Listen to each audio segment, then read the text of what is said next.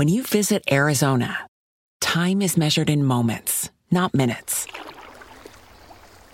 Like the moment your work stress disappears as you kayak through the canyons. Or the moment you discover the life changing effects of prickly pear chocolate.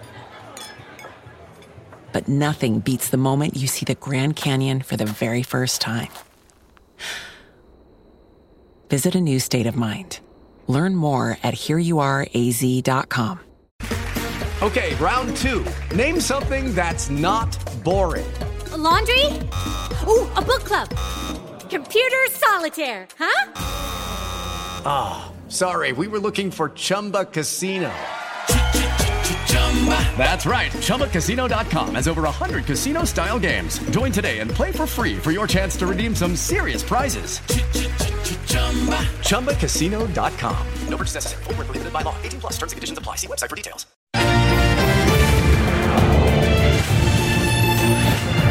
Direto ao ponto. Muito boa noite para você. Bem-vindo e bem-vinda ao Direto ao Ponto. Eu sou o Evandro Cini e acompanho vocês em mais esse debate. Você sabe, toda segunda-feira a gente destina esse horário a um convidado especial ou a uma bancada de convidados para debater temas relevantes da atualidade. E é assim que nós estamos hoje, com uma bancada extremamente preparada para falar de um dos principais temas que vem envolvendo o nosso noticiário nas últimas semanas, que é a guerra entre Israel e o grupo terrorista Hamas. Bom, me deixe apresentar aqui quem são as pessoas que me acompanham hoje. Manuel Furriela, advogado e professor de Direito Internacional. Renato Batista, internacionalista e cientista político. Clever Vasconcelos, doutor em Direito Constitucional. Luiz Kawaguchi, jornalista especializado em guerra e política internacional pelo jornal Gazeta do Povo. E também Samantha Mayer, advogada, doutora em Direito Constitucional. É um prazer recebê-los aqui. Espero que a gente possa ter um ótimo debate, trazer bastante informação para as pessoas que nos acompanham. Antes de tudo, quero trazer uma reportagem do Fabrício Naitsky, que vai explicar como é que está o cenário nesse momento.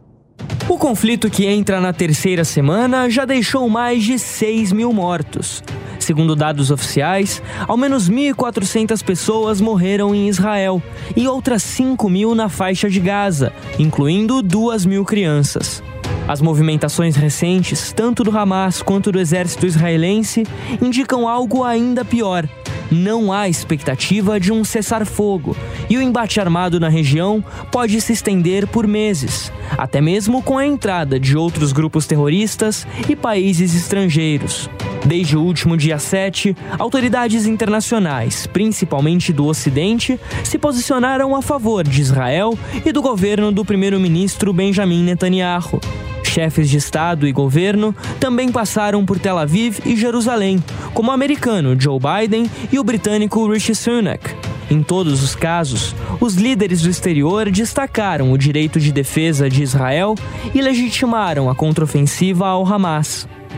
Por outro lado, a comunidade internacional mostrou em peso uma preocupação com a crise humanitária na faixa de Gaza, principalmente após o início do cerco total ao território, com bloqueio à entrada de água, alimentos, suprimentos médicos e eletricidade. Até o momento, nem o Conselho de Segurança da ONU, nem a cúpula de paz no Egito conseguiram chegar a um consenso que garanta, pelo menos, uma pausa temporária no confronto. E enquanto o exército de Israel se prepara para uma ampla ofensiva em Gaza, que promete eliminar toda a estrutura do Hamas, as atenções militares também se dividem em outros frontes de batalha. Na fronteira com o Líbano, o país combate a ameaça do Hezbollah, apoiado pelo Irã.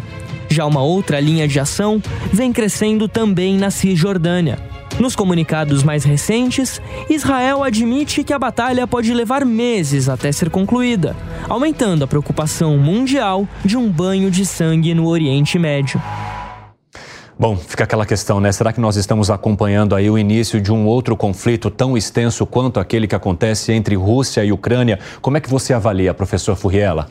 É, eu acho que está com perspectiva de piorar, né? Então a gente tem uma chance efetivamente disso se estender. Agora, se Israel organizar a sua ofensiva, sua resposta, de uma maneira organizada, que não traga o envolvimento de muitos civis, o que é muito difícil numa faixa de terra equivalente a dois, três bairros de São Paulo, com dois, né, com dois milhões de habitantes. Mas se conseguir fazer algo cirúrgico e mais, buscar uma estratégia para pegar os moderados, dos grupos palestinos moderados, principalmente o Fatah, uhum. e a partir daí conseguir reorganizar todo aquele cenário, aí talvez a gente centralize e aquilo não se espalhe. Agora, caso o Hezbollah, que é um grupo muito mais poderoso do que o Hamas, muito mais bem armado. Há uma estimativa que tenha 140 mil projéteis Exatamente. apontados para Israel que não foram usados ainda.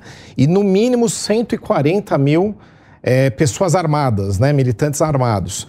Se ele não se envolver, a gente tem um cenário. Se ele se envolver e o Irã resolver apoiar, a gente pode ter uma escalada e uma internacionalização.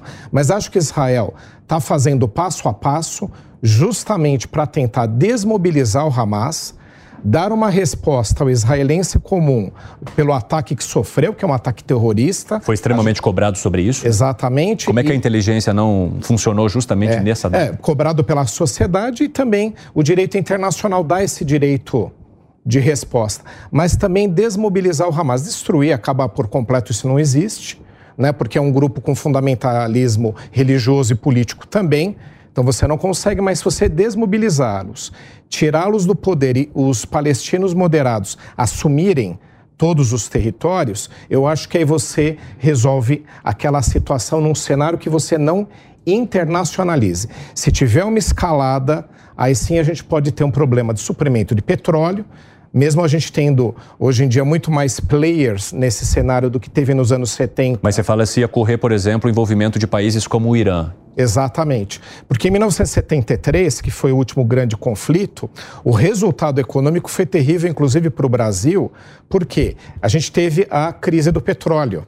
Eles queriam aproveitar a oportunidade para aumentar o preço do barril, mas também para, digamos assim, punir o Ocidente pela intervenção. Agora o cenário é um pouco diferente, mas a gente pode ter sim um efeito econômico, porque cerca de 70% do petróleo exportado pelo mundo passa exportado, não produzido, passa por aquela região. Kawaguchi, você cobre muita guerra, né? E você estava analisando e avaliando também o que ocorreu entre Rússia e Ucrânia. Você acha que há a possibilidade desse conflito se tornar tão longo quanto o que acompanhamos ali? Porque em termos de pessoas mortas, a gente já tem um número bastante surpreendente nesse conflito entre Israel e Hamas. É, são duas guerras diferentes, mas a gente não pode ver esses, o conflito que está acontecendo em Israel como uma coisa isolada. A gente tem que analisar qual que é a situação mundial. A gente teve desde 2018 uma competição econômica muito acirrada entre Estados Unidos e China. Então a gente tem nos últimos anos aí os Estados Unidos falando que a sua principal preocupação geopolítica, ou seja, onde pode ter a próxima guerra, é ali com a China. Já tem a guerra entre a Rússia e a Ucrânia, que os Estados Unidos estão apoiando a Ucrânia. Então você já tem duas, uma frente quente já aberta, você tem uma outra frente, uma possibilidade muito grande de confronto com a China. Então eu acho que os Estados Unidos eles não viram aí alguns riscos. O que, que eles tentaram fazer? Eles tentaram é, fazer esforços diplomáticos para normalizar as relações entre a Arábia Saudita e Israel. Por quê? Porque eles não queriam, os Estados Unidos não queriam mais se preocupar militarmente ali com o Oriente Médio. O Oriente Médio estava caminhando para a paz. Então eles falaram: não, vamos fazer ali, vamos fazer um acordo, aproximar Israel da Arábia Saudita, a gente não se preocupa mais com isso daqui e fica preocupado com China e fica preocupado com a Ucrânia. Só que eles não levaram em conta que tinham diversas forças que iam resistir a essa normalização principalmente ali os terroristas do Hamas. Você também tem o Hezbollah, você tem o Irã. O Irã está nesse bloco que é amigo ali da, da China, da Rússia. Eles não iam deixar essa normalização acontecer, porque isso daí ia enfraquecer o Irã. Então, o que, que acontece? Esse, muito, a minha análise é que esse conflito em Israel, ele acontece porque você, tava, você tinha uma tentativa dos Estados Unidos de tirar a sua atenção militar dali, normalizando relações entre a Arábia Saudita e Israel. E isso deflagrou uma série de forças, principalmente o Hamas, e a gente deve ver o Hezbollah, que não querem que isso aconteça. Renato, você concorda com o Kawaguchi nesse sentido? Concordo, sem dúvida. Uh que a gente vê nesse, nessa questão de Israel, muito se deu pela influência do Irã, como o Kawaguchi colocou aqui. Uh, líderes do Hamas, inclusive, chegaram a dizer que se reuniram com autoridades iranianas antes de, de, realizar esse ataque, por mais que o Irã, nesse momento, ainda negue qualquer tipo de envolvimento uh, no ataque que a gente viu aí há 15 dias em Israel. Então, eu acho que assim, nesse momento, quando a gente vê essa interferência, de alguma maneira, do Irã para a realização desse ataque, outras forças começam a se mexer também. Então a gente viu aí na última semana que os Estados Unidos uh, uh, prestou ali né, o seu apoio a Israel, inclusive com o envio de, uh, enfim, de armamentos, de enfim, porta-aviões, de, de, portas, de porta-aviões. A gente vê outros países também realizando movimentos similares. Porque, olha, se nesse momento Israel foi atacado e a gente viu essa discussão sendo feita no Conselho de Segurança da ONU sobre o direito de defesa de Israel, é claro que se torna uma guerra que não deve acabar nos próximos dias. Muito pelo contrário, deve durar um bom tempo. Ô Clever, como é que você viu esse envolvimento dos Estados Unidos, né? Houve ali uma tentativa de protagonismo até maior do que obteve Joe Biden naquela visita a Israel, justamente porque no momento em que ele estava lá, Aquele hospital foi atingido em Gaza, que gerou uma repercussão muito grande e um número que ainda não foi levantado em termos de vítimas e pessoas mortas, nem aonde de fato aquele bombardeio teria atingido. E ambos os lados buscando culpados e apontando culpados. Israel dizendo que foi um foguete que saiu daquela própria, é, daquele grupo jihad islâmica. É, por outro lado, os terroristas apontando que teria sido Israel quem fez o ataque. No meio de tudo isso, ficou Joe Biden ali que tentou um certo protagonismo, inclusive é, até para fazer com que as fronteiras fossem abertas, para que chegasse ajuda humanitária. Essa entrada dos Estados Unidos te soou como? Olha, Evandro, eh, veja bem, os Estados Unidos é um aliado histórico de Israel. Uhum. Não é? Uh, os Estados Unidos, inclusive junto com o Brasil, uh, em 1946, com a instalação da ONU, foi um dos protagonistas no sentido de patrocinar a criação do Estado de Israel. De, diante dessa circunstância, e o Brasil também teve um papel importante na questão da organização da libertação da Palestina, que também foi um dos países que reconheceu a Palestina como uma entidade internacional aspirante a Estado soberano. Exatamente. Então, veja, portanto, que a questão histórica é muito importante diante desse aliado fundamental de Israel que são os Estados Unidos. Portanto, diante desse contexto todo, eu entendo que os Estados Unidos deu apoio é, incondicionado a Israel para que Israel exercesse o seu direito de defesa diante é, do grupo terrorista Hamas. Diga-se de passagem, a guerra não é contra o povo da Palestina. Exatamente. A guerra é contra um grupo terrorista que patrocina interesses de outras entidades internacionais no sentido de destruir a etnia é, dos israelenses, os judeus. Agora, se me permite um contexto histórico ao seu telespectador e aos colegas, é, eu me pergunto: esse é um conflito territorial ou religioso? Uhum. A grande questão é a seguinte: a gente vai se remontar aqui ao passado, a Abraão, a Isaac e é, Ismael, filhos de Abraão, que tiveram duas linhagens distintas. Isaac, do ponto de vista judeu, e Ismael, do ponto de vista muçulmano, porque Abraão teve a filha com uma egípcia. Então, diante disso, como é a religião muçulmana é uma região, é uma religião é, missionária que conquista as pessoas, e o povo judeu é uma religião messiânica, onde há o critério de adoção pela religião, pela linhagem, pela descendência. Exatamente. Os muçulmanos, eles nunca aceitaram essa questão da exclusividade do povo Israel de ser o povo escolhido por Abraão. Ou seja, tem uma questão histórica muito grande que separa os dois povos a Palestina e os muçulmanos, do modo geral, e o povo de Israel, Israel que reclama a ocupação daquele território por uma questão sagrada, enfim, da Arca da Aliança, enfim, que se encontra em Jerusalém e do grande templo que ali estava.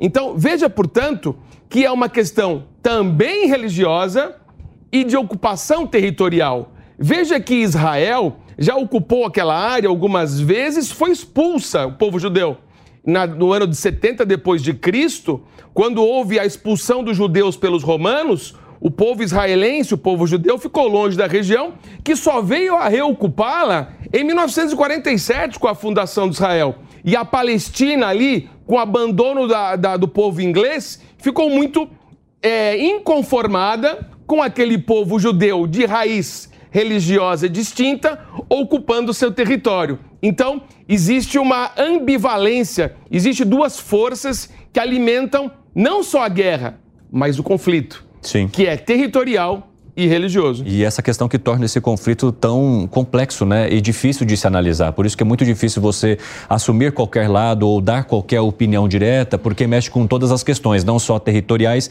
mas também religiosas, como você mencionou. E nesse caminho, é, Samanta, a gente tem visto a manifestação de vários países né, que oferecem ou não apoio a algum dos lados ou uma tentativa de buscar um cessar-fogo, um caminho ali no meio. O Brasil fez uma proposta no Conselho de Segurança Segurança da ONU, uma resolução que teve uma aprovação de vários países importantes, teve a neutralidade da Rússia, por exemplo, que poderia ser um ator que se colocasse contra, parecia que ia dar tudo certo. De repente, vem os Estados Unidos e vetam a proposta que foi feita pelo Brasil, porque na visão daquele país não se havia ali a menção ao fato ou à necessidade de se reconhecer que Israel tinha o direito de se defender, ou seja, de levar em frente esse contra-ataque depois daquele ato horrendo. Mas muito se questiona também sobre os crimes de guerra ou quais seriam os crimes que estariam sendo cometidos, como você pedir que as pessoas se desloquem ou obrigá-las a isso, ou você cortar água e energia elétrica.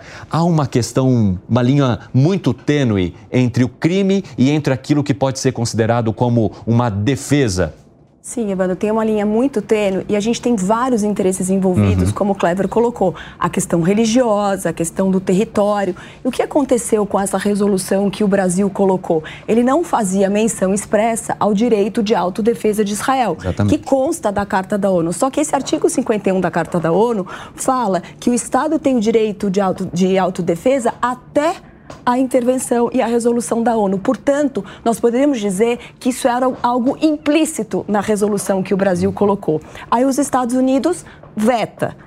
Ao mesmo tempo, ele veta por não ter essa referência expressa, mas o presidente Biden acaba assumindo uma postura que vai muito em consonância com o que a resolução brasileira propunha, que é de ajuda humanitária, de não se de voltar ao fornecimento de água, de alimento, porque ali a faixa de Gaza, as, os palestinos dependem de ajuda externa. A única coisa que os Estados Unidos discordam é em relação ao cessar-fogo. Hoje eles fizeram uma manifestação dizendo que na visão deles o cessar-fogo poderia dar combustível para que o Hamas se prepare para um novo ataque. Exatamente, mas, ao mesmo tempo, a posição do Biden foi de um negociador, no sentido da liberação de reféns, de levar ajuda humanitária, na ideia de, de se fazer um, um corredor humanitário. Porque qual que é a grande preocupação? Ah, Israel foi vítima de um atentado terrorista terrível, né? Ninguém aqui vai defender o Hamas. Agora, a resposta que Israel vai dar pode ser intensa demais e configurar um crime contra a humanidade, contra uma população que é civil e inocente. Quando você pede para essa população se retirar, e muitas vezes o Hamas não permite, essa posição acaba sendo vítima e ela é usada pelo Hamas. Ou seja, o Hamas provoca essa reação exacerbada de Israel para alimentar esse conflito, dizendo: olha aqui, o povo palestino está sofrendo. Então, é uma situação muito difícil. A própria ideia de, dos reféns né, tem um, um, uma função. Se Israel invade por terra, eles vão fazer escudo humano dos reféns. Eles vão colocar sempre Israel numa situação difícil, porque a gente não está falando de uma guerra normal, a gente está falando de uma guerra contra o terror. E o terrorismo não respeita nada. Renato, eu percebi que você se interessou bastante por esse ponto. Não, eu queria dar uma pincelada em alguns claro. pontos que você levantou, Evandro. É, primeiro, com relação à questão de possibilidade de cometimento de algum crime por parte do Estado de Israel. Essa é uma discussão que está bem alta agora, né? Pois é. Não, e veja só o que acontece. Uh, muito das tubulações de água e esgoto uh, que ficam na região de Gaza foram financiadas com dinheiro vindo de fora. Sim. Inclusive dinheiro israelense. E o grupo terrorista Hamas se utilizou dessas tubulações, dessa infraestrutura bancada com dinheiro de fora, para fazer mísseis com aquilo. Então veja só, é, a posição difícil de Israel né, nesse cerco que foi, foi feito, porque se deixa tudo de maneira aberta, muito livre, muito do que seria encaminhado para aquela região seria utilizada contra a própria Israel. Então veja só, Israel está numa luta em que o grupo terrorista Hamas tem como um dos seus preceitos fundamentais a destruição do Estado de Israel. E a população que está lá, a população palestina, é vítima do terrorismo do Hamas. Tanto é que, inclusive, o Benjamin Netanyahu classificou muito bem de que, olha, eventuais uh, mortes de civis que ocorrem na região de Gaza são de responsabilidade do Hamas, pois Israel, inclusive, avisou né, jogou diversos folhetos em toda a faixa de Gaza pedindo para que a população saísse daquele lugar, porque aquele lugar seria invadido e seria bombardeado num direito de legítima defesa do Estado de Israel. Pois se Israel deixa o Hamas da maneira que está, ele vai aumentando a sua influência, vai aumentando o seu poder e coloca em xeque a própria existência de Israel. Professor Manuel Furriela, essa semana eu conversei com dezenas de israelenses e esse ponto está pegando muito para essa população, porque o que eles questionam é o seguinte: ok, sanções em relação a crime de guerra estão sendo apresentados em relação a Israel, que é um Estado. Mas como que você vai julgar punições para um grupo terrorista? Onde que esse grupo terrorista se encaixa? Quem que vai poder puni-lo? De que forma que a comunidade internacional vai julgar algo relacionado ao terrorismo. E é isso que mexe muito com essas pessoas que, de certa forma, esperam algum tipo de reação, mesmo não desejando que palestinos inocentes sejam mortos por conta disso. Não, esse é um ponto fundamental, né? Porque como é que o direito internacional vai organizar esse conflito todo, permitindo com que Israel exerça seus direitos, permitindo com que o Hamas seja responsabilizado e, ao mesmo tempo, exigindo que Israel siga o regramento internacional. Mas eu queria voltar a um ponto aqui que eu acho que é interessante. Quando a gente fala dos judeus, né, eles não são somente um grupo religioso. Então você tem mais ou menos 15 milhões de judeus aí pelo mundo, deve ter 230, 250 mil aqui no Brasil. Né? É um grupo pequeno. Como eles formam uma unidade cultural, eles sempre reivindicaram ter o próprio Estado. Então uhum. é um uhum. pouco mais propriamente do que uma religião. Né? Uhum. Então, se a gente perceber a forma de conduta que eles têm, os preceitos, códigos de ética, eles resolvem até mesmo entre eles. Conflitos não levam nem à justiça. Enfim, o que eu quero chegar aqui, o ponto é que eles têm uma unidade cultural e, por esse motivo, e depois com o Holocausto, onde foram perseguidos, veio com força a reivindicação de que eles tivessem um Estado, como existem outros grupos no mundo. Os curdos não foram atendidos até hoje e por aí vai, mas eles foram. Então, acho que é um pouquinho diferente de só uma religião, só completando o ponto importante que foi trazido aqui. Agora, em relação a como organizar essa bagunça no direito internacional, né? Hum. Veja só que cenário que a gente tem aqui. É, Israel tem direito a dar uma resposta, Israel tem direito a desmobilizar o Hamas, sem dúvida. E não levam para o Conselho de Segurança e arrumam desculpas porque não querem que a agenda seja roubada. A agenda tem que estar na mão de Israel, com o apoio dos Estados Unidos, para que eles conduzam como eles acham que tem que conduzir essa situação. Ou seja, o protagonismo fica totalmente Exatamente. na mão deles. Se o Conselho de Segurança pega, e obviamente que seria o local correto, é para isso que está lá o Conselho de Segurança, para isso que está lá a ONU, você tem um conflito internacional instalado, eles têm que organizar a situação, mas não vão deixar por enquanto. Então, o que, que eu imagino em relação ao Conselho? Eu acredito que eles vão é, deixar Israel tomar as condutas que acredite que tenha que ser, tem que ser feitas aí nos próximos momentos, provavelmente uma intervenção por terra, quando eles acreditarem que tem o controle da situação e desmantelarem, eu acho talvez, talvez volte lá para o Conselho de Segurança para discutir. Enquanto eles não tomarem as atitudes que entendam, Estados Unidos e Israel, que sejam as necessárias para dar resposta e tentar desmobilizar o Hamas, eu acho que isso não vai para frente. Agora, o direito internacional, como que funciona? Primeiro, também deixando claro, tem muita gente criticando Israel, mas vamos voltar à origem. A origem é um ataque terrorista, o terrorismo é condenado internacionalmente, o terrorismo é um crime, mesmo que a causa não seja. Você tem lá um motivo muito nobre Você partiu para medidas terroristas, o terrorismo é injustificado, ele pre, é, preceitua crimes. E ali naquele caso, o terror ele prevaleceu na Sem forma da dúvida. palavra, né? Porque você teve sequestro, você teve violência direta, tem, eles você teve pessoas assassinadas diretamente, exatamente. você teve gente que foi levada agora para um território do qual essas pessoas não são, então elas estão ali é, reféns desses terroristas. Tudo isso, de fato, é, é, traz a, a palavra terror de uma maneira muito intensa, né, professor? Sim, é, com certeza. Então, a gente não pode fugir da discussão. O Hamas tomou decisões erradas, tomou decisões que atacaram civis, né, tomaram decisões de práticas terroristas que elas são ilegais, e aí que começa a conversa. Agora, a resposta que Israel tem que dar tem que ser de tal forma que siga o direito internacional, onde civis principalmente sejam poupados. Né? Nesse gente- caso, ela não poderia ter cortado a água nem a energia elétrica, por não exemplo? poderia, porque o direito internacional tem uma, uma divisãozinha que chama direito da guerra. Quando você tem o direito da guerra, você tem regras para como vai ser a guerra. Guerra tem que proteger os civis. Guerra é entre combatentes armados. Mas a gente entende, por um outro lado, aí, o- o- a dificuldade de Israel. Como é que você vai combater um outro grupo que não se constitui em forças armadas de um país? Não é a mesma coisa da guerra da Ucrânia com a Rússia, onde você tem dois combatentes. estados, né? Exatamente, entre dois estados, combatentes unifor- uniformizados, são tropas. Ali não, é um grupo difuso, diluído, que aproveita-se da situação de empobrecimento da faixa de Gaza, E numa faixa com uma densidade demográfica. e se espalha por lá. Então, o combate é muito difícil. Infelizmente, eu acho que vai ser complexo não atingir ou poupar civis. Esse que está o esquadro aqui. Agora, o direito internacional tem que proteger os civis, tem que dar os alertas a Israel na forma como ele vai conduzir. Eu acho que dessa forma a gente consegue regular. Condenar o ato terrorista e colocar as regras a Israel em relação a como proteger os civis. É difícil, mas é um pouco por aí. Quer colocar algo, Kawaguchi? Professor Furriela, o, e nos termos militares, a gente tem dois tipos de, de manobras, né? Eu acho que tem a ver com o que o senhor está falando.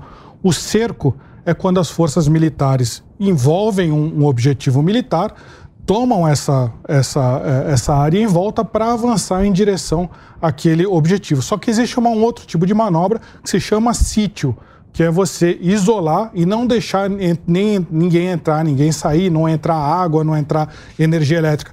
Eu acho que não está muito claro ainda se o que Israel está fazendo é um cerco ou é um sítio.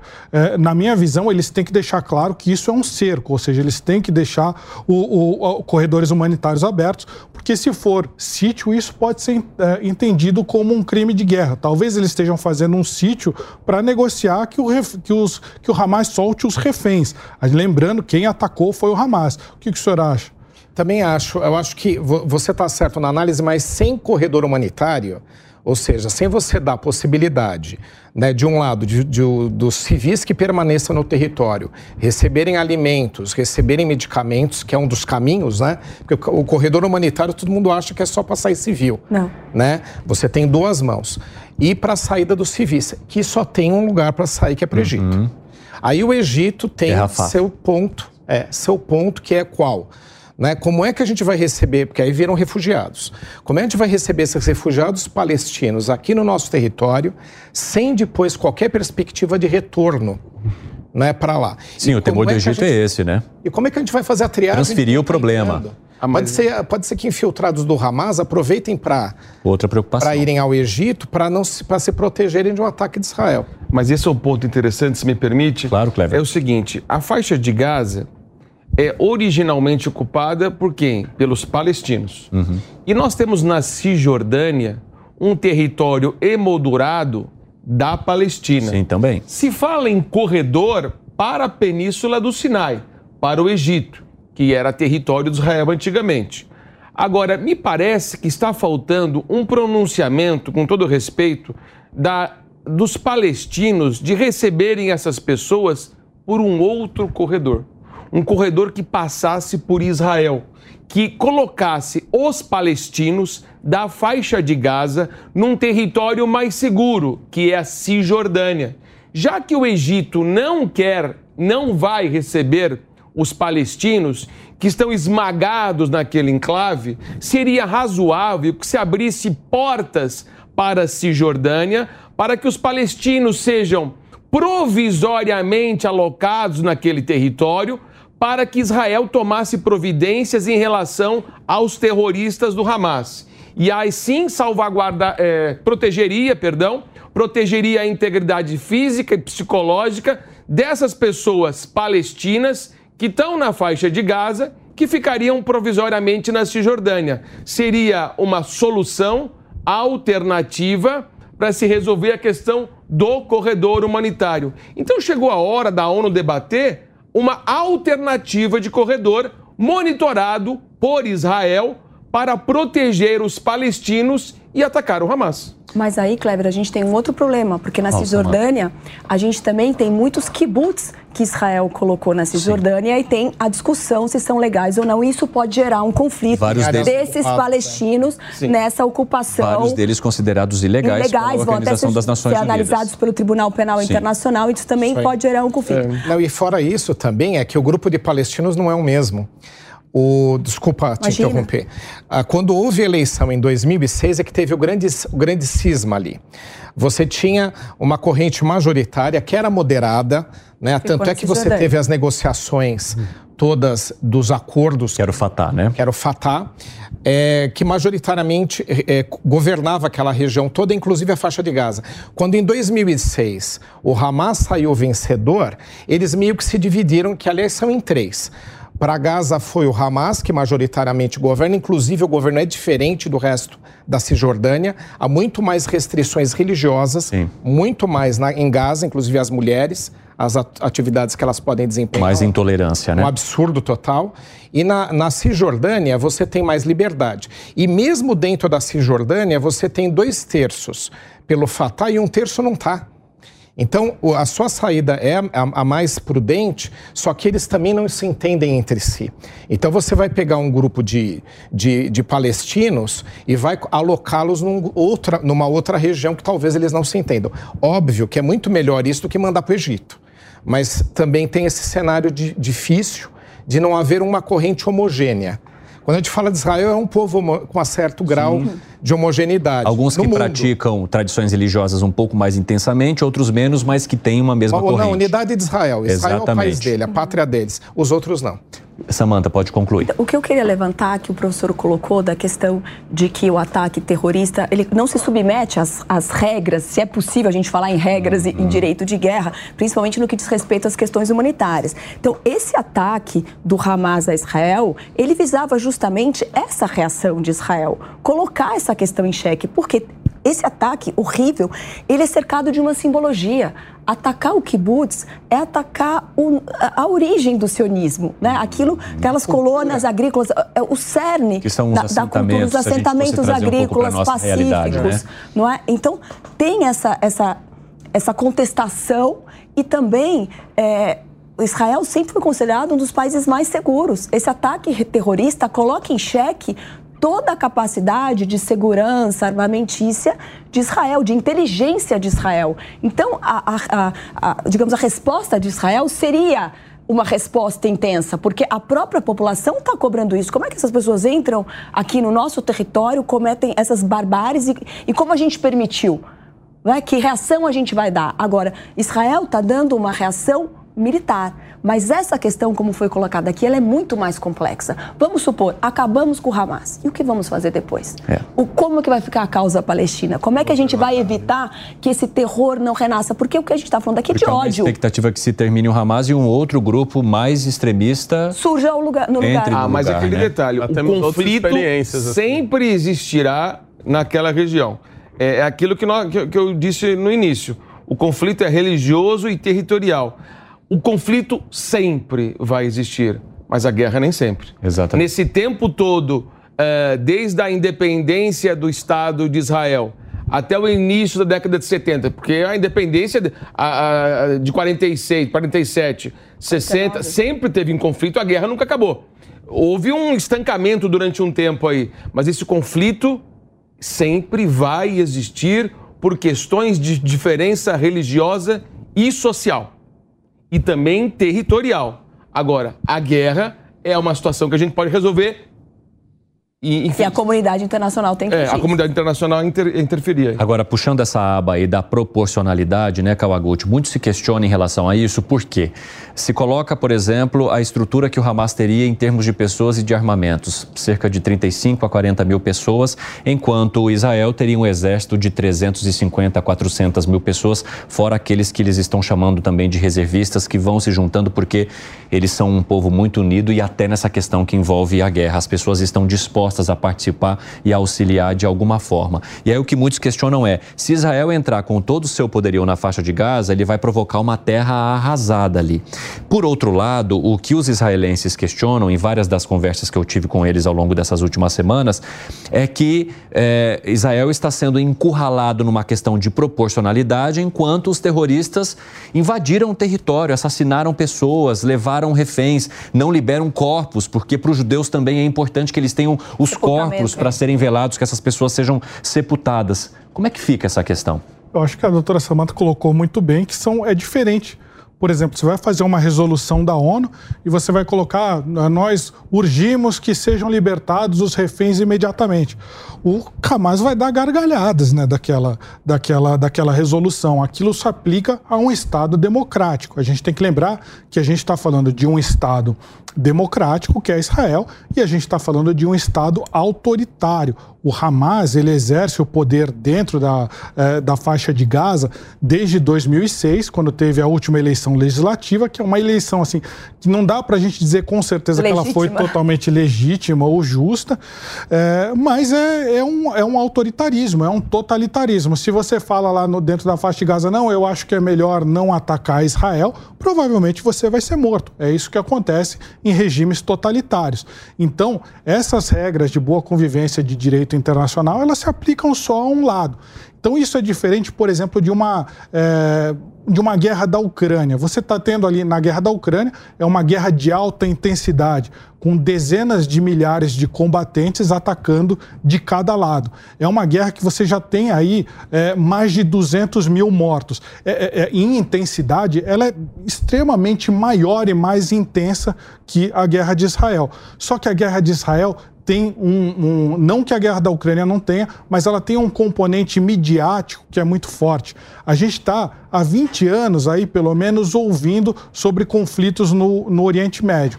Então, muito dessa guerra, o, a importância do que acontece no campo de batalha é tão. É, talvez seja mais importante do que acontece no campo de batalha, é o que acontece no campo do debate midiático, ou seja, como que você vai influenciar a população. Então, o que a gente está vendo nessa guerra, enquanto a gente não está vendo dois exércitos massivos se chocarem, a gente está vendo um exército muito grande tentando é, acabar com um grupo terrorista, com um exército regular contra um exército irregular que se esconde é, nas cidades. E o, o, o, a grande guerra, talvez ela não seja nos, nas, na, no, no, nas ruas de, da faixa de Gaza, mas sim no, enquanto Israel vai tentar aumentar a sua liberdade de ação do seu exército, falar: nós sofremos um ataque do porte do 11 de setembro, para que ele tenha mais liberdade de ação no campo de batalha. E o Hamas vai fazer o contrário, vai falar: não, eles estão cometendo crimes de guerra, eles estão. Isso é, é, é, lembra que o Hamas fala muita mentira.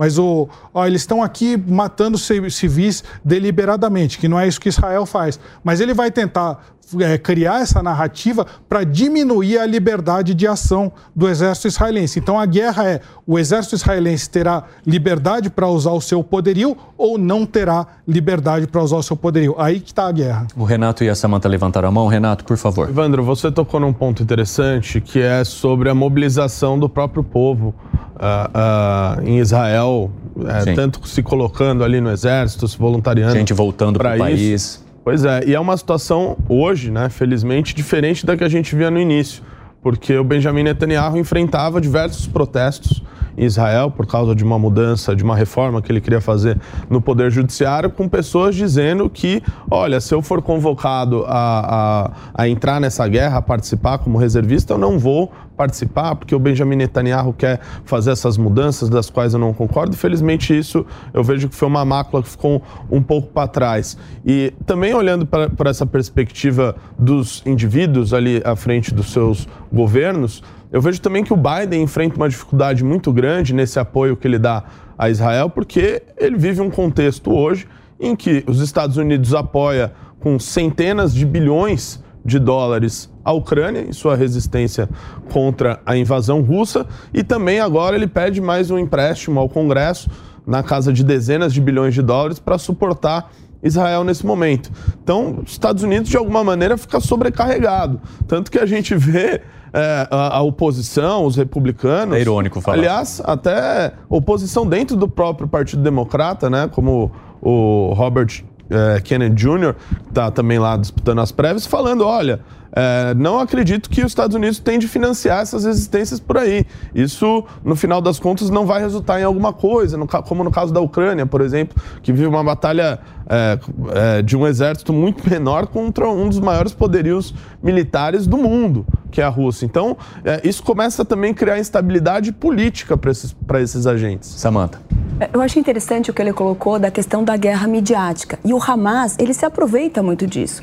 Até a soltura desses reféns, eles estão Sim. soltando reféns que estão bem de saúde. A pergunta é: todos estão nessa situação? E eles Qual... apontam que são pessoas que estão sendo libertadas por questões humanitárias. Humanitárias. Ou seja, nós estamos cuidando bem desses reféns. Ou seja, tem todo um jogo para colocar Israel numa situação difícil. Até uma possível invasão por terra de Israel vai ter um complicador, porque a gente sabe que o Hamas fez aquele milhares de túneis ali. Isso vai dificultar muito combate. Ele pode usar como escudo humano os próprios reféns e falar: olha, quem matou os reféns foram Israel quando invadiu.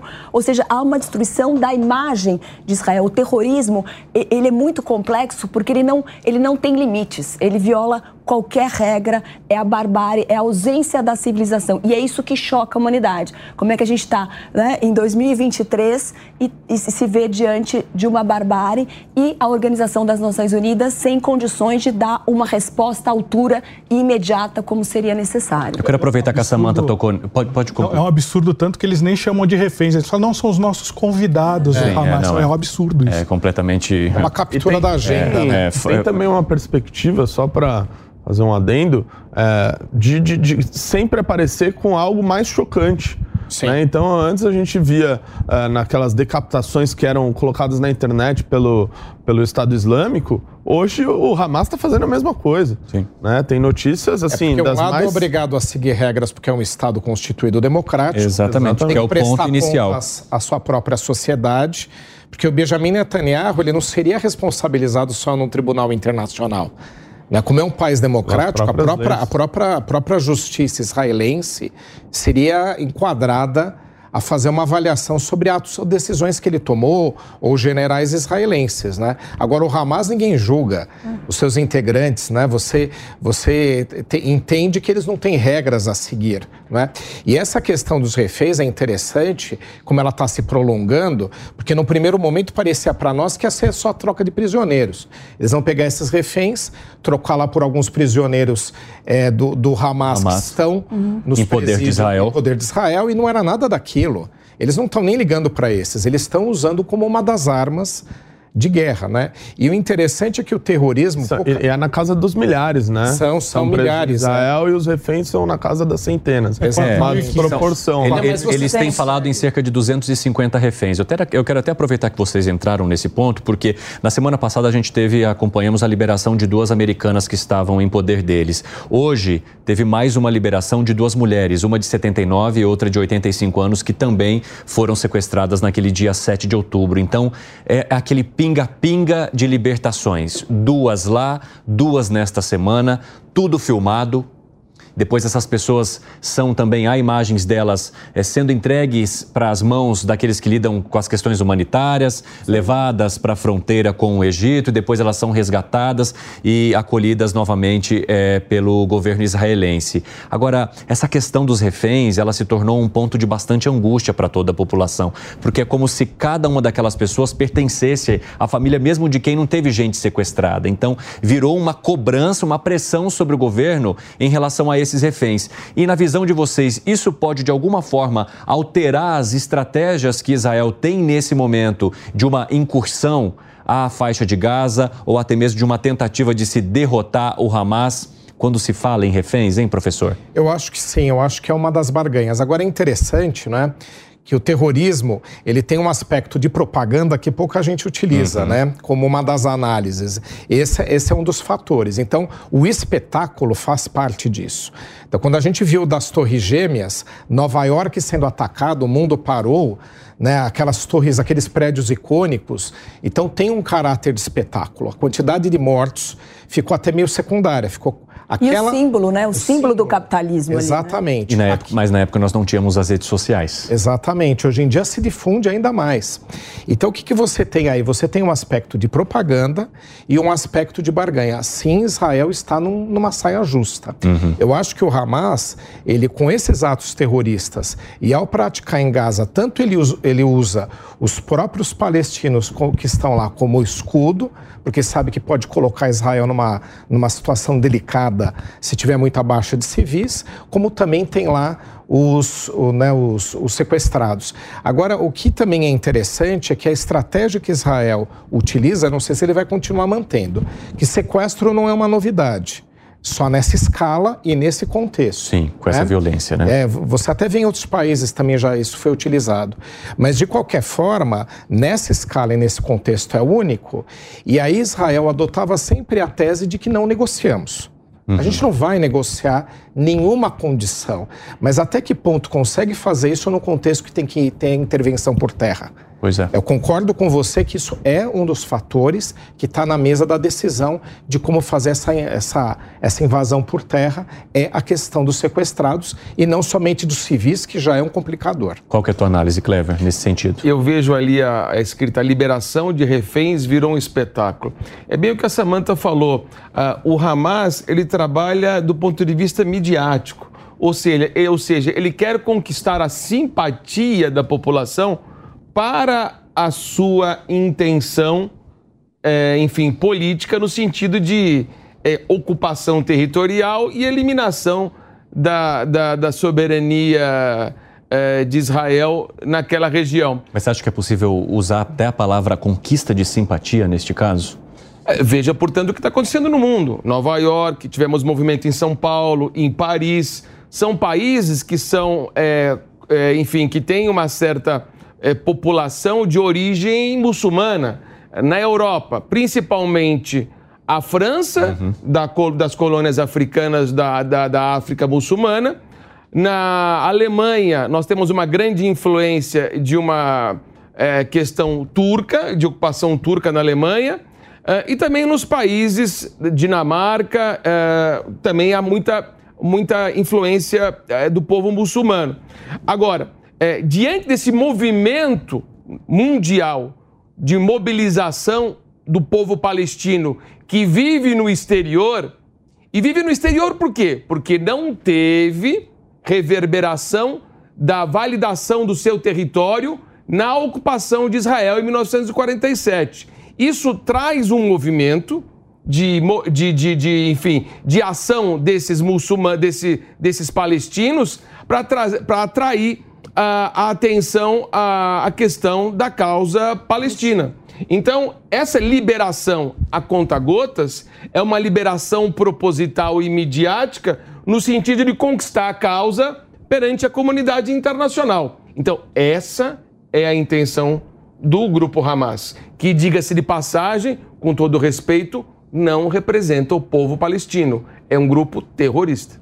Samanta, isso de alguma forma também vai fazendo com que eles ganhem mais tempo, porque como o refém se tornou um ponto central e a liberação dos reféns tem sido feita de uma maneira muito lenta, Israel também fica de mãos atadas, sem conseguir ou sem levar à frente as operações que planejou. Porque tem centenas de pessoas que ainda estão nas mãos dos terroristas. Tudo isso é uma estratégia do terrorismo, né? A ideia do sequestro é algo absolutamente cruel. Essa liberação a conta gotas acaba deixando Israel sem muitas condições de atacar de uma maneira assim mais forte e mudar a opinião pública, porque quando a gente começa a ver esses bombardeios, as cenas das crianças, isso tudo é uma forma do Hamas tentar conquistar a simpatia, dizendo: olha, o nosso povo está sendo bombardeado, não temos comida, não temos água, não, tem, não os hospitais não têm combustível para manter os aparelhos. Isso tudo vai gerando um sentimento, e claro, quando a gente vê essas cenas, a gente fica triste, é impossível não se solidarizar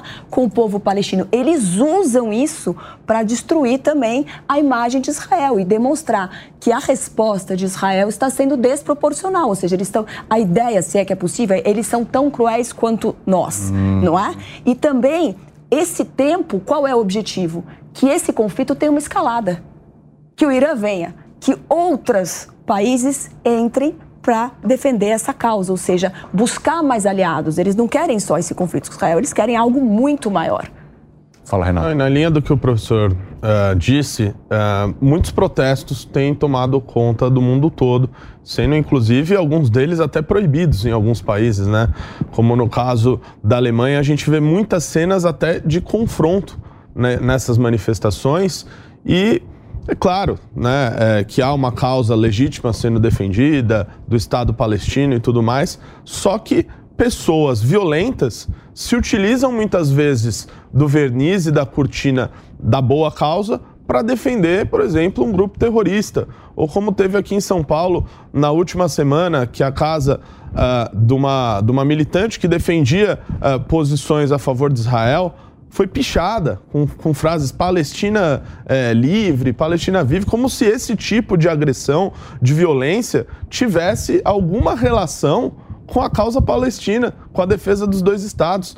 Então eu vejo que nesses protestos muitas pessoas ruins se acabam se apropriando dessas manifestações para defender as suas causas ali de apoio ao terrorismo, de colocar tudo como se fosse um grande conluio onde todos eles são oprimidos e, portanto, a reação do Hamas seria legítima. Então eu vejo que nessas manifestações tem essa gente se apoderando delas para fazer esse tipo de discurso que é terrível. Luiz. E tem uma diferença das manifestações ocorrerem, por exemplo, na Alemanha, na França, no Canadá, são países democráticos que podem lidar com isso. Eles Sim. têm uma resiliência a esse tipo de manifestação. Só que a gente tem que prestar atenção nas manifestações que estão acontecendo no mundo árabe, ali na Jordânia, na Síria, no Iraque.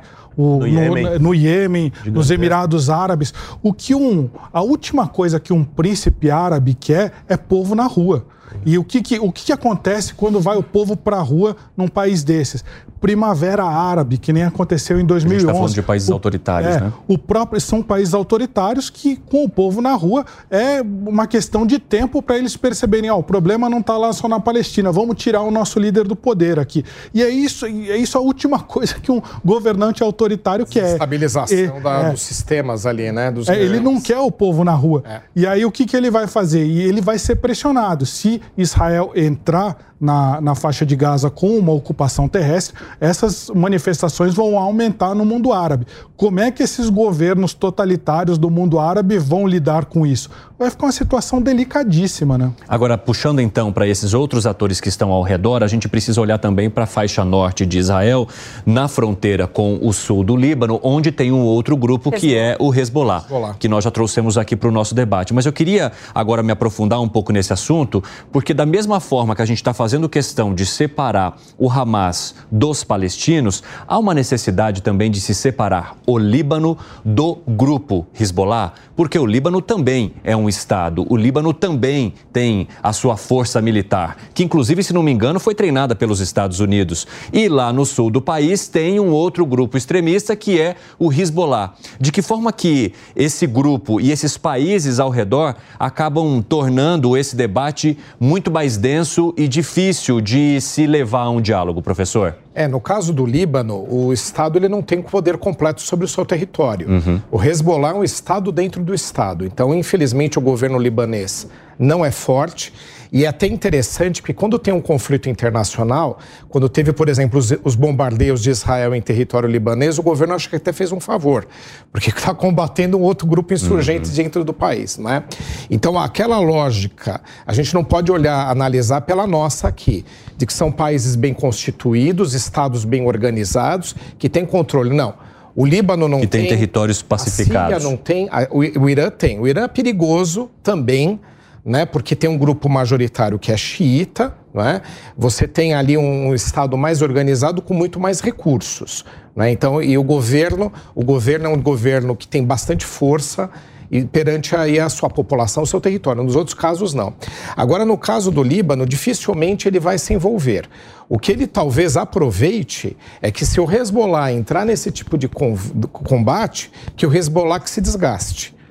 Né? Que se desgaste nessa situação e o Líbano aproveite a oportunidade com o desgaste do, do Hezbollah e tenha condições de dominar um pouco melhor o seu próprio território. Agora, para Israel, Esse é isso seria péssimo, porque ele teria dúvida. dois frontes de batalha, né? É, e, e como eu mencionei aqui, o Hezbollah Tem um poder maior, né? Muito maior. Muito maior, muito mais treinado e com muito mais recursos. O que eu acho que o Hamas. O que também surpreendeu em relação ao Hamas é porque Israel acreditava que era um grupo que estava tentando só governar uma parte ali, Gaza, eles vão ficar ali. Você tem o Fatah e uns outros grupos ali na Cisjordânia que está meio diluída, inclusive com algumas ocupações israelenses. Então, ok. E aqui eles ficam, eles vão tocar a vida deles. Não foi isso. Eles se armaram mais para um ataque terrorista. O Hezbollah, ele é mais do que um grupo terrorista. Você tem, você tem soldados no Hezbollah. Você tem contingentes armados, pessoas que fazem carreira. É um Blindados. Exatamente blindados, não é? Não é Artilharia blindada. eles não representam eles o são Líbano. quase um exército regular. Exatamente. Então você tem um Estado paralelo dentro do Estado com uma- um nível de sofisticação que o Hamas não tem. Então é perigoso se o Hezbollah entrar nesse conflito. Mas o Hezbollah só vai entrar se a sua agenda tiver também ali inserida. Que também o que a gente não pode esquecer é que esses grupos todos eles se unem contra Israel como um inimigo comum. Mas entre eles, eles também não se entendem. Então, quando você tem discussão entre eles, eles não se entendem. Tanto é verdade que cada um deles está num lugar. Sim. Né? Porque senão eles estariam unidos de alguma forma. Eles não estão. Eles estão unidos contra o inimigo comum e não entre eles. Agora, das... Pode, pode falar, Mas Samantha. talvez a, a ideia do Hamas é que Israel tenha uma resposta desproporcional para puxar que o Hezbollah venha em auxílio dos palestinos. Diante de uma grande tragédia, maior ainda do que a gente está vivendo, que o Hezbollah se solidarize e venha ao lado do Hamas. Mas é possível acreditar em solidariedade do Hezbollah nesse sentido ou seria interesse próprio e aproveitar um enfraquecimento de, Eu acho que é, da, interesse, é interesse próprio. da autoridade israelense? Porque a gente Mesmo está falando, a gente está falando de um estado que é extremamente bem treinado, tem inteligência de ponta, armamento e tudo que a gente pensar em tecnologia voltada para a guerra, né? Exatamente. O, o Hezbollah tem uma outra agenda. Eu acho que solidariedade é só no discurso. Sim. né? Tanto não tem que nem, o- nem os, os palestinos estão lá se entendendo. Né? Eles estão aí, como eu falei, pelo menos em três grupos, divididos, tão, tão pouca gente, em territórios tão pequenos e ainda divididos. Né? Então, o que você tem é essa unidade contra o inimigo comum. Israel, é, ele é um Estado que, desde a sua constituição ali, ele não agradou aquela região. Tem aspectos religiosos que foram mencionados, e agora que ele estava já conduzindo uma agenda de diálogo com a Arábia Saudita, com outros, até porque esses estados também querem virar sua página da dependência do petróleo, né? ele começou com essa conversa, também a confusão se armou de novo. Agora, agora eu- das várias análises que eu ouvi, teve uma delas que me chamou a atenção e que eu gostaria de jogar aqui na nossa roda, que é sobre justamente o fato da inteligência ou do Estado de Israel não ter se preparado para esse ataque, não ter se prevenido, tendo tamanha tecnologia à disposição. E uma das análises que eu ouvi é de que o governo israelense, ou Bibi Netanyahu, estava tão preocupado com a agenda dele de incursão em territórios como o da Cisjordânia ou ocupação de novas áreas a partir desses assentamentos que ainda não foram reconhecidos pela Organização das Nações Unidas, que ele focou tanto nessa agenda que se esperava que o território ali estava controlado, até por conta de toda a fiscalização que eles fazem, de toda a barreira que eles criaram. Vocês acham que isso teve a ver também com essa fragilidade de Israel em entender que sim, eles seriam vítimas de um ataque sem precedentes por parte do Hamas, Renato? Olha, Evandro, eu vejo que o Hamas ele planejou esse ataque por algum tempo. É, claro que Israel tem uma inteligência fortíssima, mas eu não. Uh, eu vi também muitas pessoas falando de que uh, Israel poderia ter, de alguma maneira, o Benjamin Netanyahu, o seu governo, facilitado uh, com que esse ataque ocorresse, o que, nesse caso, é uma grande bobagem, né? Porque, obviamente, ele não, não faria isso, e isso, obviamente, necessitaria de um conluio gigantesco entre o governo do Netanyahu, o próprio Netanyahu. Acho que isso tem a ver também Mossad, com falas passadas do Netanyahu, que em algum momento Sim. ofereceu apoio ao Hamas, entendendo que o Hamas seria importante para ele para controle ali da faixa de Gaza, né? E isso voltou à tona nesse momento, só que usado contra o próprio Bibi Netanyahu. Exatamente. Eu é. acho que houve uma acomodação do governo Netanyahu em relação à política, à defesa externa, diante daqueles protestos em Israel no que diz respeito à reforma do judiciário. Israel vivia toda semana em Jerusalém, em Tel Aviv, em Haifa, é, protestos contra as reformas de Netanyahu, que tem problemas internos em Israel. E a partir daí houve a questão da mobilização dos grupos terroristas no sentido de atingir Israel diante daquela fraqueza externa que se via em face daqueles movimentos da reforma do judiciário, uh, da proposta constitucional do governo Netanyahu. Por isso que eu acho que Netanyahu, assim que acabar a guerra, porque conflito não vai acabar nunca, né? uhum. né? Netanyahu terá muitos problemas internos e Israel vai ter que montar um novo governo. Né? Então, me parece que houve uma acomodação do governo Netanyahu em relação à política e à defesa externa. Essa é a grande crítica que irá se fazer ao governo Netanyahu. E aí, os vizinhos que não são simpáticos a Israel uhum. se aproveitaram. Ah, estão acomodados? Vamos botar para quebrar. Eu queria acrescentar isso. Isso aconteceu muito parecido em 1973. O que aconteceu foi a guerra do Yom Kippur, quando a Síria e o Egito atacaram junto com grupos extremistas do Hamas, eles atacaram Israel é, tentando destruir Israel. E aconteceu uma coisa muito parecida na época com a inteligência. Por quê? Porque o Mossad ele tinha recrutado naquela época um cara que era como se fosse o secretário de Estado do Egito naquela época. E ele falou: olha, o, o Egito só vai atacar Israel depois que ele receber caças modernos. Enquanto isso não acontecer, vocês fiquem tranquilos. Esse é um cara de dentro do governo, assim, falou para o Mossad.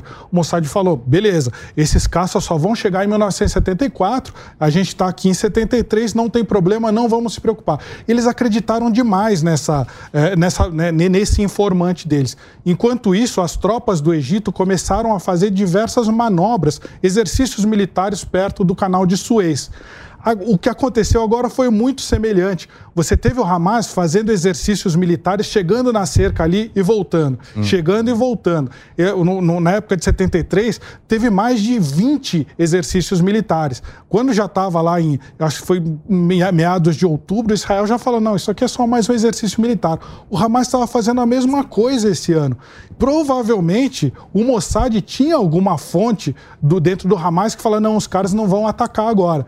E eles acreditaram. Isso foi até chamado naquela época, deram até um nome em hebraico, acho que era consciência, alguma coisa que eles falavam. Então, provavelmente aconteceu um cenário muito parecido para essa falha de inteligência agora. Como é que você analisa, professor? É, eu acho que tem um pouquinho mais, né? Israel começou errando quando queria os palestinos divididos.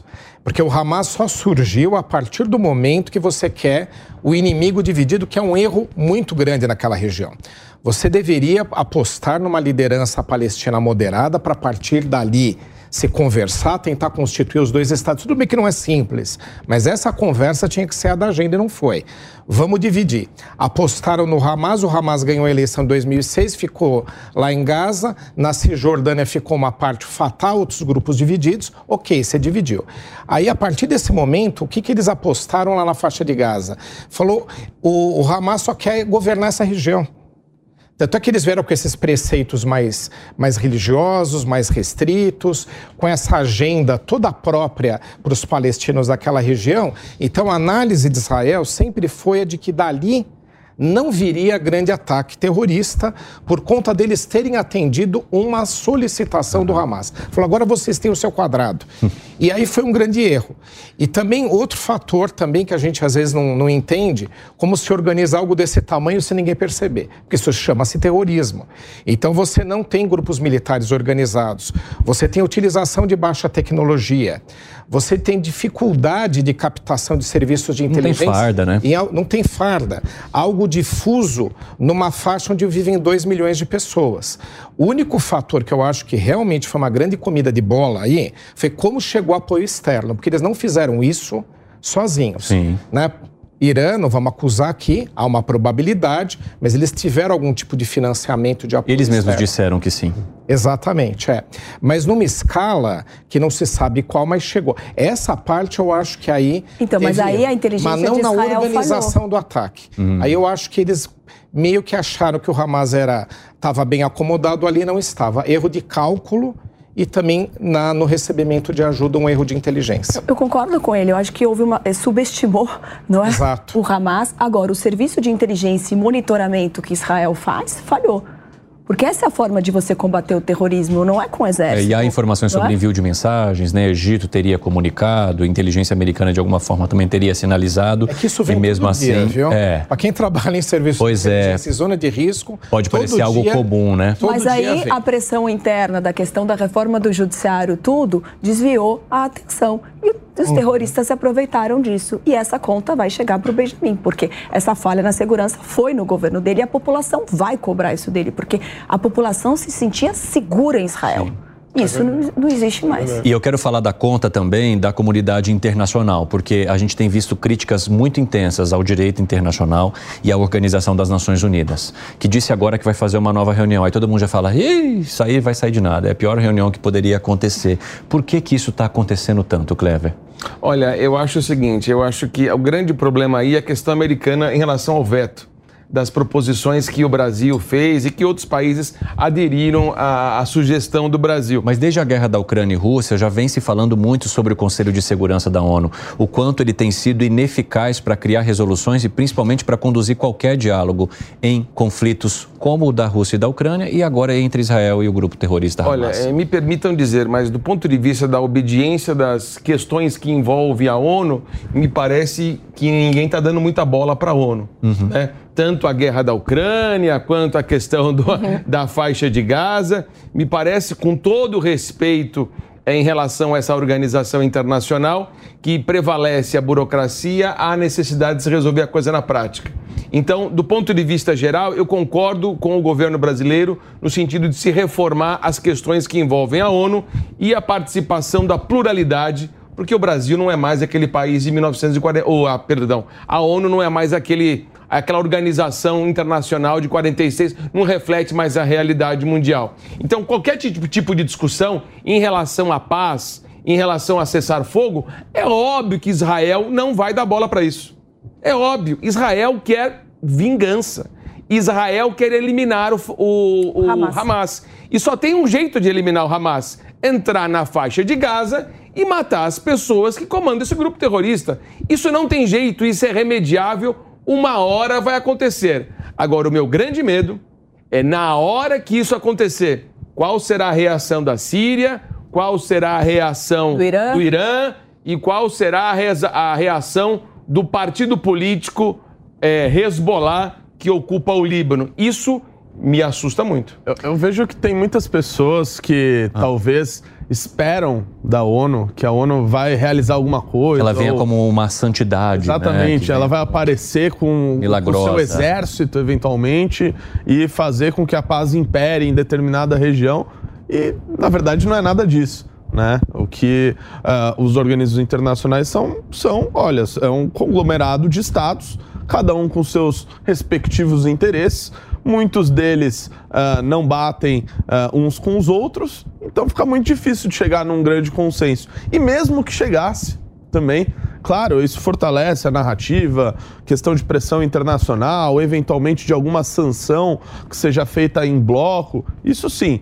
Agora, é, o que a gente precisa é, tirar da cabeça de muitas pessoas que acreditam é que a ONU vai surgir de alguma maneira com seu exército ali para resolver todos os problemas do mundo. Isso, isso não existe, essa possibilidade. Samanta, quero muito te ouvir sobre isso. Então, eu concordo com os colegas, né? Essa demora na ONU dar uma resposta coloca em xeque a própria credibilidade e a capacidade dela lidar com conflitos dessa natureza e dessa magnitude. Para o direito internacional, haveria alguma ferramenta que ele pudesse tomar mais ou não? Então, agora é muito interessante, porque com a negativa, né, com o veto dos Estados Unidos no Conselho de Segurança, isso vai para uma Assembleia Geral que vai ser agora na quinta-feira, e a pedido, salvo engano, da Rússia e da China, que querem que todos os membros da organização Organização das Nações Unidas se manifestem e se coloquem no sentido de apoiar a resolução ou não. Claro que isso tem uma, uma eficácia muito mais simbólica do que efetivamente real de solução uh, dessa questão entre Israel e, e, o Hamas. Mas é algo que a gente espera que aconteça nessa Assembleia e uma pressão também em relação aos Estados Unidos.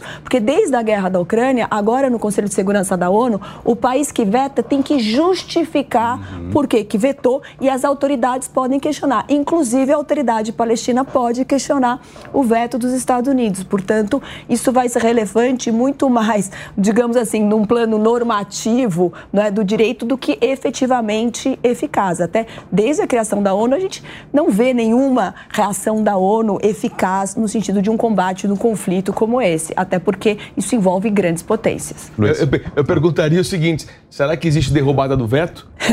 existe o fenômeno da derrubada do veto? O Congresso vai derrubar? É. O Congresso vai derrubar o veto? É esse que é o problema, né? Fala, Luiz. Eu acho que a, a, ONU ela reflete hoje um mundo polarizado que a gente, a gente tem do lado eh, Estados Unidos e seus aliados europeus, é, que são é, tem os, os, Estados Unidos, a, a Grã-Bretanha, a França são membros é, permanentes do Conselho de Segurança, e você tem do outro lado um outro bloco que é Rússia e China. Então tudo que um bloco quiser, o outro vai vetar. Eu acho que por isso que a ONU se torna ineficaz. E aí eu trago de novo aquele raciocínio do começo do programa, a gente falando é, o que é, a gente tem um a gente tem outros conflitos acontecendo. A gente tem é, uma disputa que pode virar uma guerra entre Estados Unidos e, e China. A gente tem a guerra que a Rússia invadiu a Ucrânia. Ucrânia. E a gente tem a China, a gente viu recentemente, tentando normalizar as relações entre a Arábia Saudita e o Irã. Ou seja, esse grupo das autocracias, das ditaduras, que é China e Rússia, está tentando puxar para o seu lado a Arábia Saudita. E o, o, lado dos Estados Unidos e da Europa está tentando puxar também a Arábia Saudita. Então é essa briga que se reflete dentro da ONU. Nunca vai ter um consenso, porque a gente está num mundo polarizado, numa Guerra Fria 2.0. Agora, professor, uma questão que me chamou a atenção na resolução que foi apresentada pelo Brasil expõe um pouco até dessa divergência desses parceiros históricos como o Reino Unido e Estados Unidos e também a França, é que os Estados Unidos vetaram a resolução brasileira, mas a França, por exemplo, apoiou em nome do próprio presidente Emmanuel Macron que fez uma manifestação sobre isso. E o Brasil traz em sua resolução uma questão humanitária mais central. Né? Então, ali a liberação dos corredores, e isso já era praticamente básico, mas também pedindo um cessar-fogo ali parcial para que se possa agir de alguma forma no resgate e, etc. Estados Unidos vetaram simplesmente porque, é, dizendo que o Brasil não colocou em sua resolução o fato de não se permitir que Israel possa contra-atacar, tem o direito de contra-atacar. O que isso expõe também dessas autoridades que, mesmo unidas, nesse momento se colocam como divergentes? Porque Brasil e Estados Unidos também sempre tiveram boas relações. Sim, mas é que o que acontece é que, primeiro, que eu acho que o Brasil teve uma posição mais madura. Uhum. Né? Quando começou o conflito, eu não gostei daquela declaração do governo brasileiro, eu achei incompleta.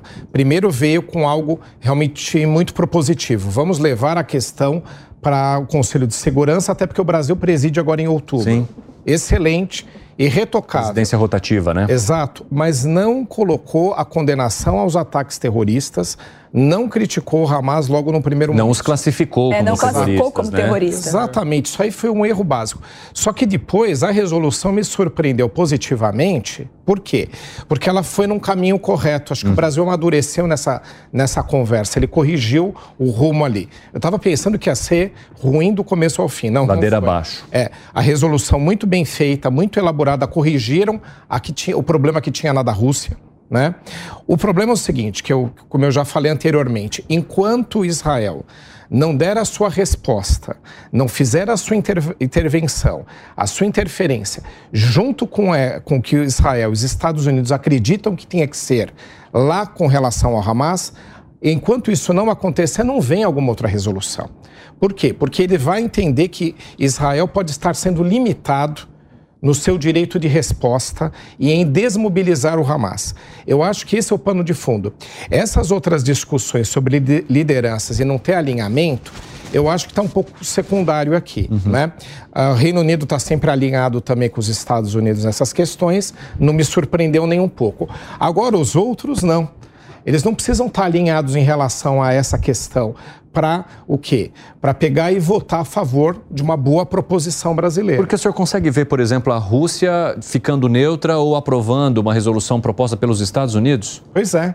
Mas aí o que, que acontece? E todo mundo sabe que enquanto não tiver essa resposta israelense, as medidas que acredita que tenha que tomar as incursões dentro de Gaza, dessa medida não vem alguma questão. Depois que isso acontecer, vamos discutir vamos discutir um cessar-fogo, vamos discutir aqui um processo de pacificação. Mas eles não querem perder esse protagonismo. Essa questão de levar o Conselho de Segurança é pano de fundo para os Estados Unidos e para Israel, infelizmente, e entra no que a gente está discutindo: o papel secundário que, infelizmente, a ONU tem nessa situação. Agora, é, Renato, você estava mencionando que ah, as pessoas ficam esperando que a ONU vá resolver e realmente esperam. E por que, que se surgiu essa expectativa? De onde veio a expectativa de que a ONU poderia resolver problemas desse tipo? Em algum momento, ela teve uma força que levou a esse caminho, mas que hoje é questionado e se tornou ineficaz? Ah, sem dúvida. Acho que desde a sua criação, isso fez com que ficasse numa espécie de inconsciente coletivo das pessoas de que, ora, é, nós temos os governos, temos os indivíduos, nós temos os estados e nós temos o sistema internacional que agora está abarcado com uma organização que contempla uh, todos os estados e dali surgirão Uh, uh, surgirão medidas que resolverão os problemas. Ou seja, seria assim: nós temos hoje uma instituição que concentra os países que buscam a paz. Exatamente. E não, não é bem isso, né? Tanto é que uh, hoje a gente tem uma proliferação de armamento nuclear na mão de estados e lideranças que não são lá as mais racionais e nem as que buscam uh, por maior estabilidade no mundo, né? Você pega o caso do Irã aqui que a gente discutiu, da Coreia do Norte e de tantos outros que estão reunidos nessa organização e que claro, muitas delas, em determinados casos, fazem com que essas pautas não avancem. Agora, tem uma outra questão também que surgiu ao longo desse debate, que é justamente o fato é, do Hamas ter sido escolhido pela população que está na faixa de Gaza. Então, várias vezes nas conversas que eu tive, as pessoas questionavam, mas nós estamos falando de um povo que escolheu esses terroristas para estarem lá. Então, a gente está falando de um povo que, que quer esses terroristas lá. É porque o Hamas problema... não é só isso, né? Então, e, e aí, qual que é a análise que precisa se fazer para não se manter o debate só no raso? Só, ok, ah, entre aspas, né? Os palestinos então merecem o que estão tendo porque foram esses os poderosos que eles escolheram? Foram os terroristas que eles escolheram para controlá-los por conta dessa, desses mais de 40% que em algum momento votaram para que o Hamas estivesse ali no poder? Como aprofundar isso e sair desse debate raso que leva até um julgamento dessas pessoas? Né? Se cria um tribunal para julgar essas pessoas. Como escapar disso, hein, Renato? Eu acho que toda a sociedade tem o direito de fazer escolhas erradas em determinado momento. O problema foi o que ocorreu Uh, em dois, uh, após 2006, após essa eleição em que o Hamas sagrou vitorioso, foi o que o Hamas fez com a oposição. Né? A perseguição que foi feita uh, com outros grupos de oposição naquele momento, o que basicamente tiraram né, esses grupos de oposição do jogo e não deram novamente o direito da população de fazer essas escolhas. Então é aí que está o problema.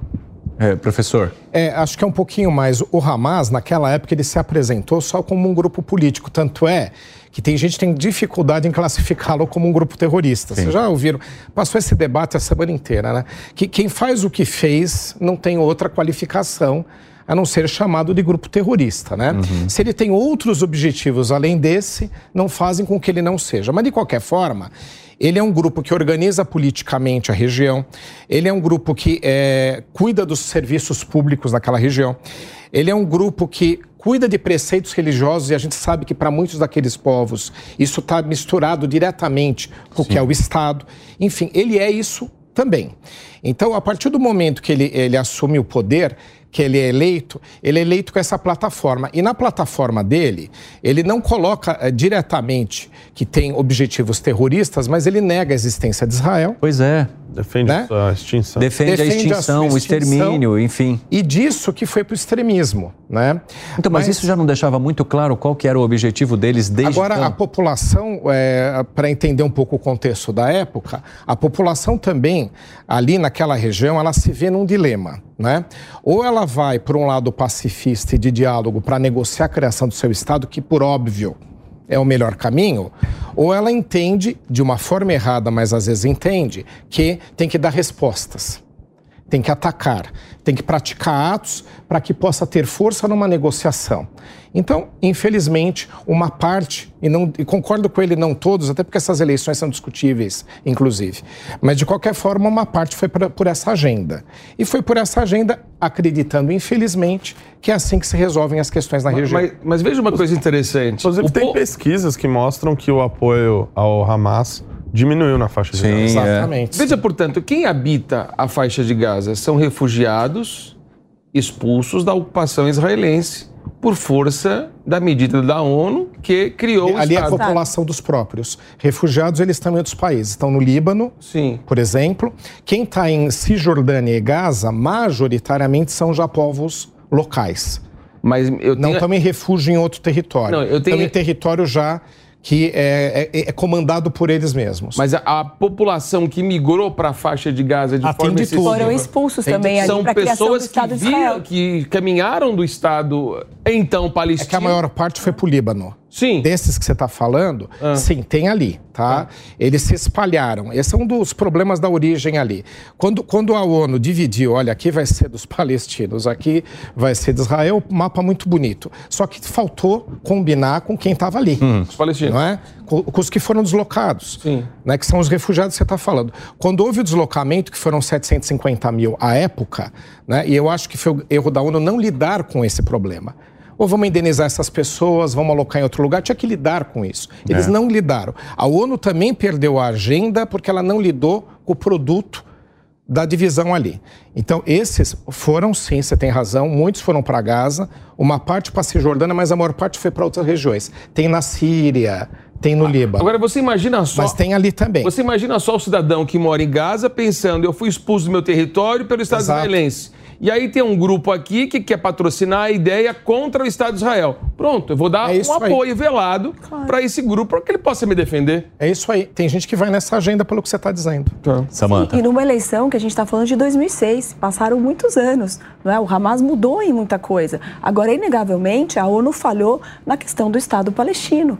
Isso foi deixado de lado. Né? A própria ocupação de Israel com os kibbutz ali na Cisjordânia também geram Não um deviam ter conflito. deixado isso. não, não deveria ser possível. Então, esse conflito ele vem sendo alimentado. Claro que nada justifica o que o Hamas fez, atentado Sim, esse é o terrorista. ponto- esse é o ponto não inicial. Mas a gente tem que entender o contexto, da onde isso surge, não é? E a população, muitas vezes, a gente também tem que levar em consideração que o Hamas lida com informação. O que é passado para essa população? É, E a ONU não criou é? um problema só para os palestinos, criou para Israel também. Exatamente. Porque se você deixa uma região instável, não precisa dizer, olha o resultado aí. É, exatamente. Luiz. É, eu acho que o- se a gente pegar qual que foi a, a gênese do Hamas, foi lá em 87. Ele era um grupo que era formado por parte dos integrantes da Organização pela Libertação da Palestina, eh, os mais religiosos, eh, os mais eh, religiosos no sentido que só os, o- o- os palestinos poderiam cuidar daquela área, os israelenses não poderiam estar lá. E eles se juntaram com a Irmandade Muçulmana, que deu origem a vários grupos extremistas aí pelo Oriente Médio. Então eram os caras mais radicais, eram os mais eh, religiosos eh, estritos e eram os mais radicais. E eles foram se, fortalece- se fortalecendo. Isso desde lá, 87, 88. Hoje você tem uma autoridade palestina na Cisjordânia altamente enfraquecida, que não consegue dar nenhuma resposta para o povo, para as uh, demandas do povo palestino. E o Hamas está dando uma resposta à força. Então, me parece que o que o Hamas está tentando fazer é abarcar essa autoridade palestina para ele. Olha, nós temos mais oito minutos aí pela frente, dá tempo de fazer um giro final. Eu gostaria de entender de vocês é, que relações vocês veem em algum momento quando, esse, quando essa guerra arrefecer? Porque, como menciona aqui o Clever, o conflito vai continuar. Mas eu queria entender é, como vocês enxergam o dia de amanhã. Porque com muitas pessoas com as quais eu conversei, elas falam que havia ali relações, né? Então muitas vezes os árabes vinham trabalhar no território israelense, eh, essas pessoas conviviam, sim, sim. né? Havia em até de certa forma uma relação de respeito, com até certa confiança ali de que eles conviveriam. O que, que esse conflito traz de rachadura para essa relação que estava sendo construída ali, hein, professor? É, infelizmente, a parte cotidiana é a mais afetada. Né? O que você colocou é verdadeiro. Né? Você pode pegar relatos de quem esteve na região. No cotidiano, essas pessoas se relacionam. Sim. Inclusive, os da Cisjordânia trabalham em Israel. A gente sabe que Israel é uma potência econômica né, em toda a região, no mundo todo, na verdade. Tecnológica. Exato, tecnológica. Então, essas pessoas têm uma relação cotidiana muito boa. Por isso que surpreende surpreende a gente ter um problema desse tipo, né? Mas infelizmente eu acho que vai ter uma ruptura de confiança entre esses povos que poderiam começar a construir uma conversa. E se você tem numa relação de dia a dia entre as pessoas um nível de confiança, por óbvio que a conversa fica muito mais simples. Uhum. Então não são povos que se odeiam, ao contrário do que é dito. Você tem disputas de lideranças políticas também que se alimentam. Ele falou do Hamas completamente, concordo completamente com a análise dele de como surge. Né? A resposta do extremismo ela surge porque uhum. as pessoas acreditam que é por ali que a agenda tem que ir, não é? Mas é, quando você rompe e coloca as pessoas nesse tipo de desgaste, eu acho que a gente vai ter um futuro mais difícil ainda de negociação. Acho que azeda a região. Clever. Veja, portanto, eh, veja Belém. Belém. Belém fica na Cisjordânia. Uhum. Quando a pessoa vai visitar Belém, ela vai entrar na Cisjordânia. O turismo é grande ali. Jerusalém fica na, na fronteira ali, né? Jerusalém é um conglomerado de armênios, muçulmanos, cristãos e judeus. Você circula em Jerusalém, você está ali convivendo com uma pluralidade religiosa enorme. Usam até as mesmas mesquitas, Sim, né? Sim, o convívio é tranquilo ali. Você vai, por exemplo, para Belém, é, questão de 15, 20 minutos de automóvel, você para o carro na Cisjordânia, tem um controle pequeno de fronteira, Sim. mas não tem problema nenhum para o turista. Né? O, que, o que eu percebo, então a convivência Sim. entre os palestinos e os israelenses, especificamente naquela região, é pacífica. O que é preciso, na minha, na minha visão, é o seguinte: interlocutores capazes de fazer a devida calibragem da convivência dos povos. Ainda que se tenha o conflito, e eu repito, o conflito sempre vai existir por uma questão territorial e me permita, religiosa de origem lá de Abraão. Uhum. Agora, porque os povos são é, messiânicos e missionários. Messiânicos não se misturam, missionários uhum. crescem popularmente. A ideia, portanto, dessa exclusividade do povo judeu e da questão muçulmana, que é a proliferação. Então, existe esse conflito histórico e territorial. O que é preciso é que os estados envolvidos, a Jordânia, a Arábia Saudita, os Estados Unidos, a ONU, a Turquia, possam intervir nesse tipo de relação para que a calibragem seja feita do modo adequado, porque conflito vai existir, não tem jeito. Mas a gente precisa acabar com a guerra. Nós temos mais três minutos aí, tem um minutinho para cada, então, Samanta. Eu acho que a grande questão é qual vai ser a proposta política para o pós-fim do Hamas.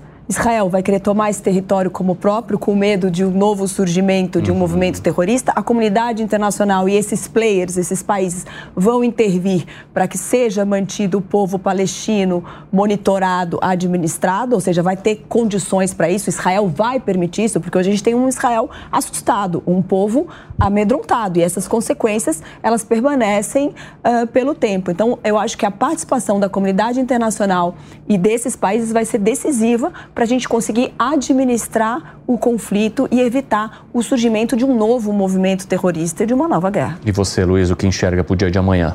Eu acho que a gente vai ser bombardeado por uma série de discursos assim, não, a paz é mais importante, a paz é mais importante, que nem a gente teve, por exemplo, o nosso presidente querendo fazer clube da paz para resolver a guerra da Ucrânia, mas eu acho que nada vai se resolver enquanto a gente não entender que a paz não pode vir a qualquer custo, especialmente quando a paz beneficia os agressores.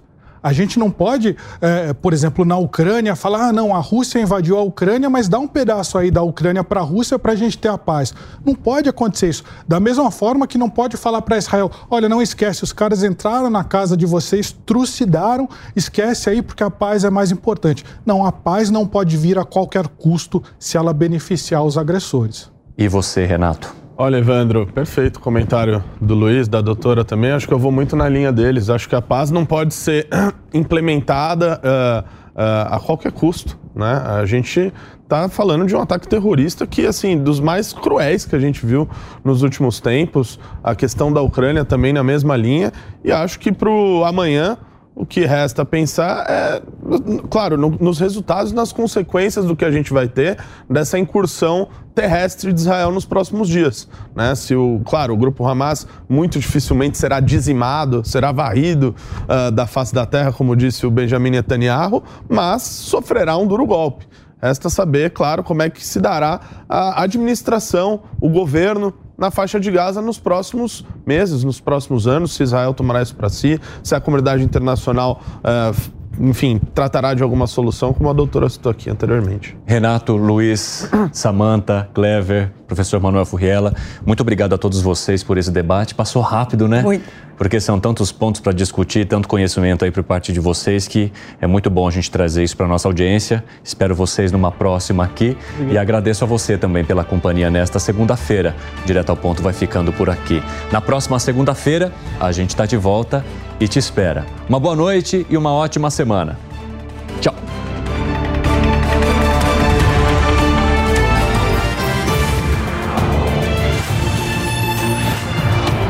Direto ao ponto.